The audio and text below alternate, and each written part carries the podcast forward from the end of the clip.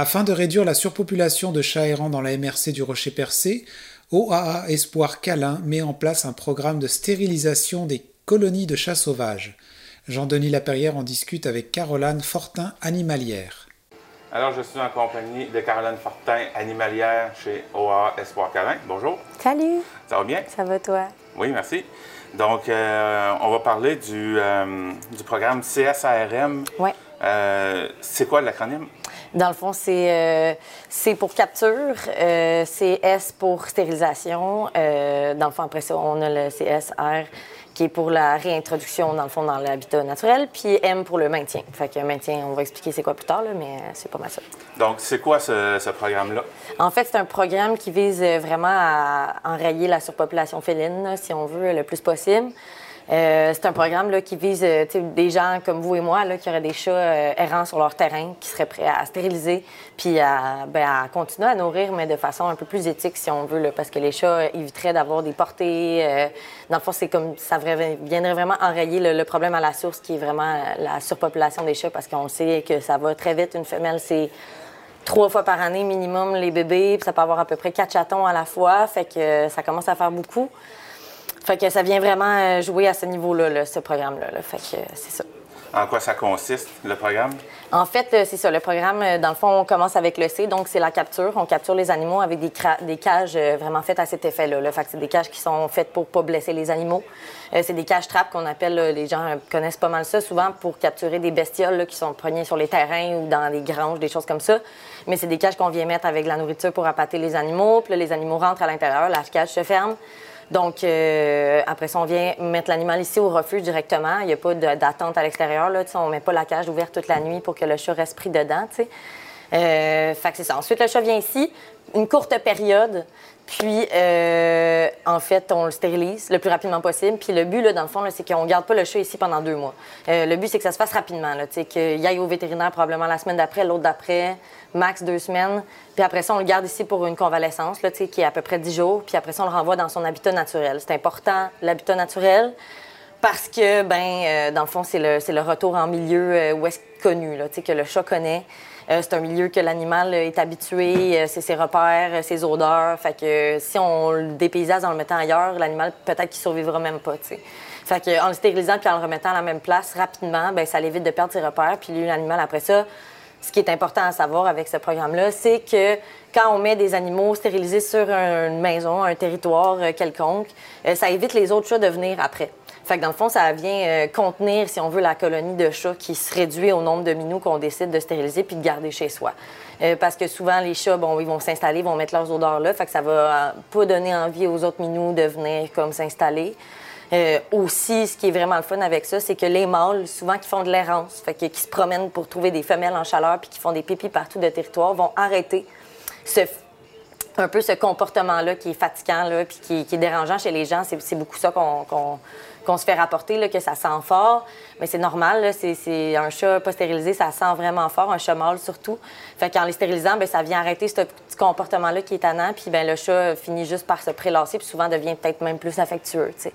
Fait qu'après ça, c'est ça, le retour dans son milieu habituel, puis le maintien, on, je disais tantôt maintien, on parle de maintien avec souvent des cabanes comme ceux-là.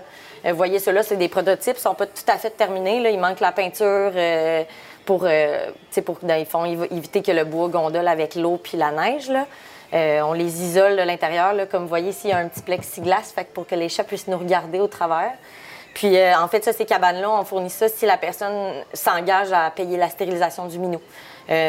Sinon, sont 60 la cabane pour n'importe qui qui aura envie de mettre ça sur son terrain. On, les fabrique, dans le fond, avec les dons de la population, les dons des, des quincaries du coin.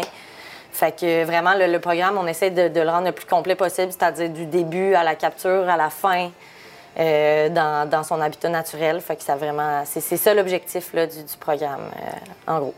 Donc, euh, il n'y a que des avantages, dans le fond, à procéder à ça, le, changement de comportement, entre autres. puis, les odeurs qui s'éliminent, puis euh, ben, les colonies de chats qui, se contiennent plus là, euh, à un nombre qui, a plus de bon sens que des fois on a entendu des 30 chats sur des terrains. Fait que souvent, si on stérilise avant, ben, on se rend compte que ben, ça, a, ça a beaucoup d'avantages, comme tu dis. Là. Fait ça en attire moins en plus. Exactement. Donc, ces cabanes-là, est-ce que c'est vous autres qui les fabriquez ou c'est quelqu'un euh, autour euh, du, euh, d'Espoir Câlin qui. Bien, en fait, je ne divulguerai pas de nom précis, là, mais on a un bénévole, un très bon bénévole, qui nous fabrique ces cabanes-là de façon totalement bénévole. Il nous demande aucunement d'aide financière pour ça. Il fait ça pour le bien-être des minous parce que c'est un amoureux des animaux. Puis, euh, dans le fond, lui, souvent, le, bois, il va le récupérer dans les quincailleries ou est-ce qu'il y a des contacts, des amis euh, qui vont lui rapporter du bois.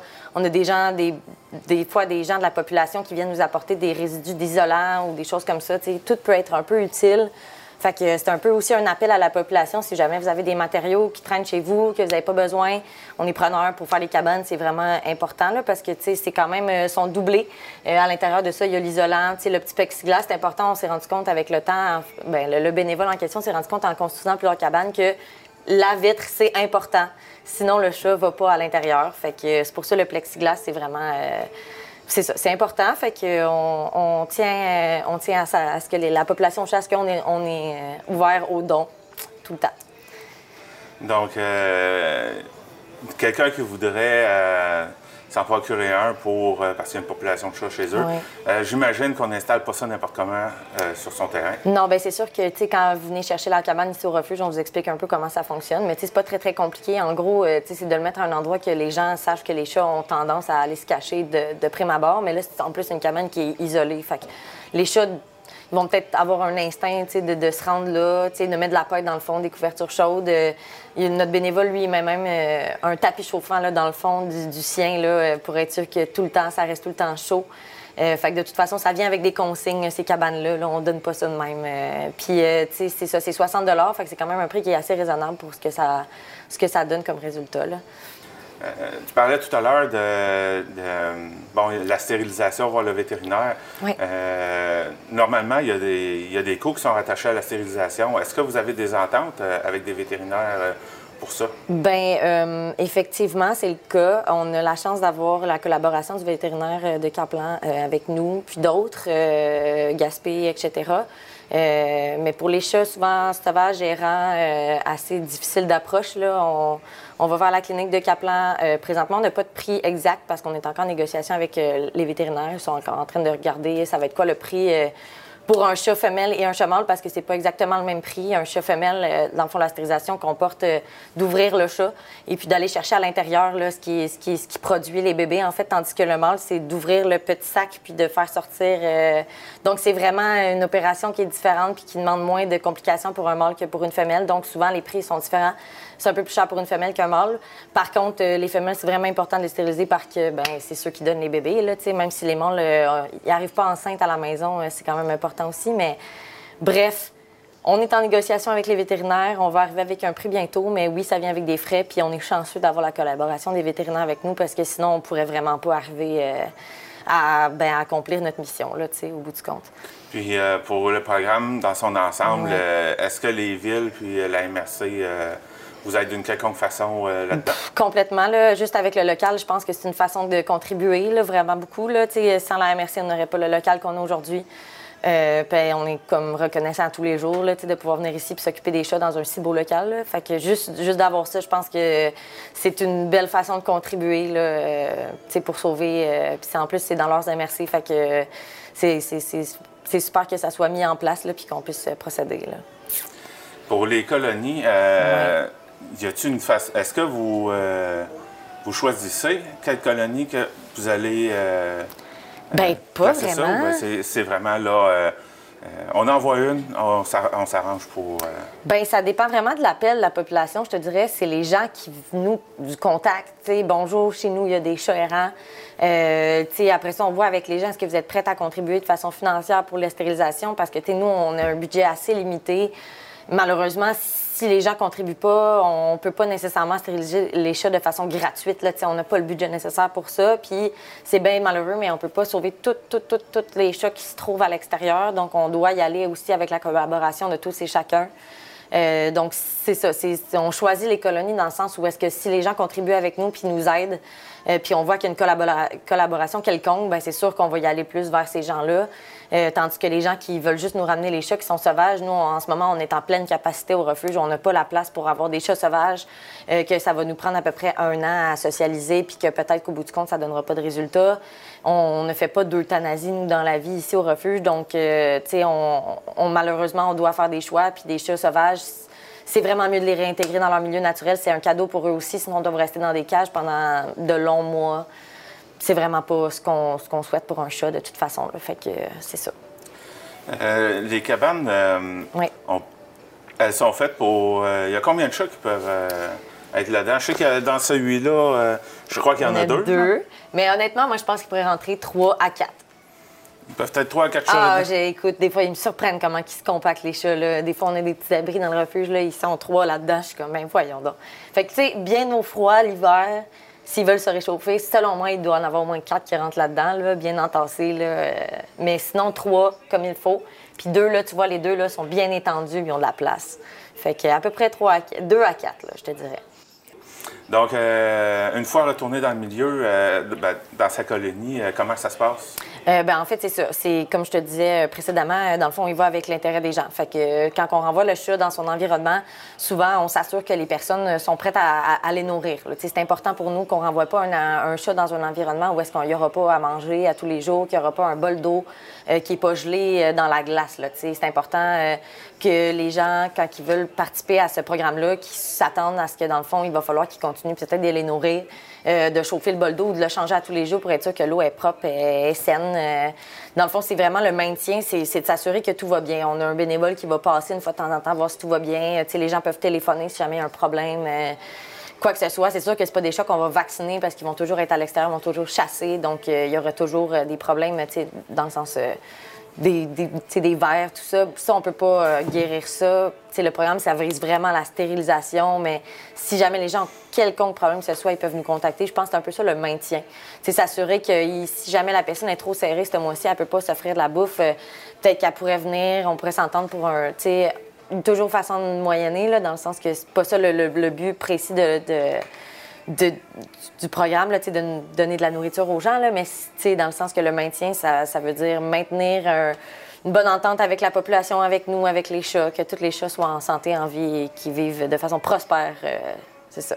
Et comme tu disais, euh, tu disais, il y a un suivi qui est fait en même temps. Oui, bien, dans le fond, c'est ça. Il y a un bénévole qui va passer là, probablement euh, dans, une fois de temps en temps. Là, je vous dis pas de façon régulière, mais une fois de temps en temps, surtout si les gens ont des problèmes, le bénévole peut passer, en fait, puis s'assurer que tout est beau, la vie est belle, puis que tout roule sur des roulettes.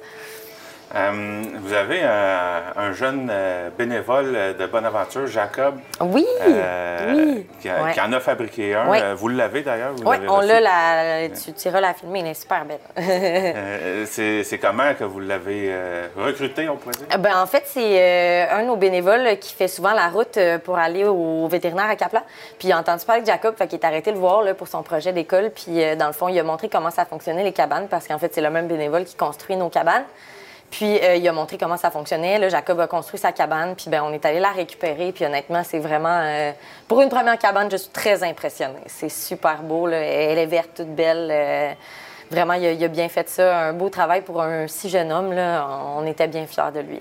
Est-ce que vous allez euh, l'installer euh, quelque part euh, ben... ça, ou ben vous allez ça va être si quelqu'un veut bien l'avoir Ben honnêtement, je sais pas, j'ai pas eu entendu parler de comment ça allait fonctionner pour la cabane, mais tant qu'à moi, elle vaut la vaut sa place dehors pour des chats errants, c'est sûr et certain là.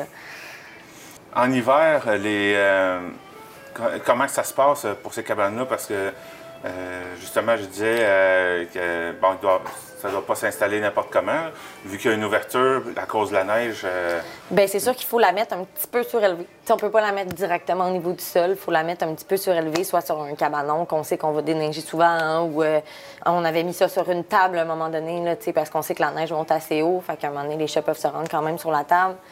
Euh, bref, il y a vraiment une façon de procéder pour l'hiver, mais c'est sûr qu'il y a de l'entretien à y avoir. Il faut que les gens aient déneigé souvent il faut que ça soit entretenu, ces cabanes-là, dans le sens qu'on ne peut pas laisser ça à elle-même pendant deux semaines à de grosses tempêtes. C'est sûr qu'on va la perdre sous la neige. Mais il y, a des techniques, il y a des façons. c'est pas très, très compliqué. Ça prend juste un petit peu de logistique. Est-ce qu'il y a quelque chose que. Je pense qu'on a fait le tour. Y a tout qu'on pourrait rajouter? Ben écoute, euh, j'espère que j'espère que ce programme-là va porter ses fruits, honnêtement. J'espère que les gens vont participer parce que on a vraiment besoin de ce programme-là pour comme arriver à bout de la surpopulation féline, même si on n'en arrivera peut-être jamais à bout.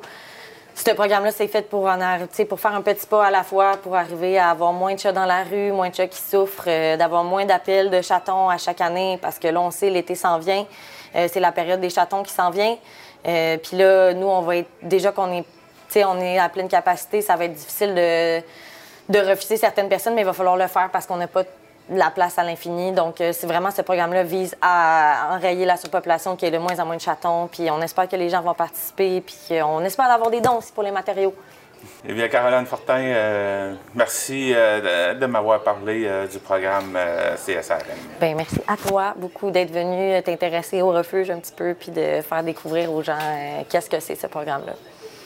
Donc, voici la, cabane pour les chats qui a été réalisée par Jacob, un élève de bonne aventure de cinquième année primaire.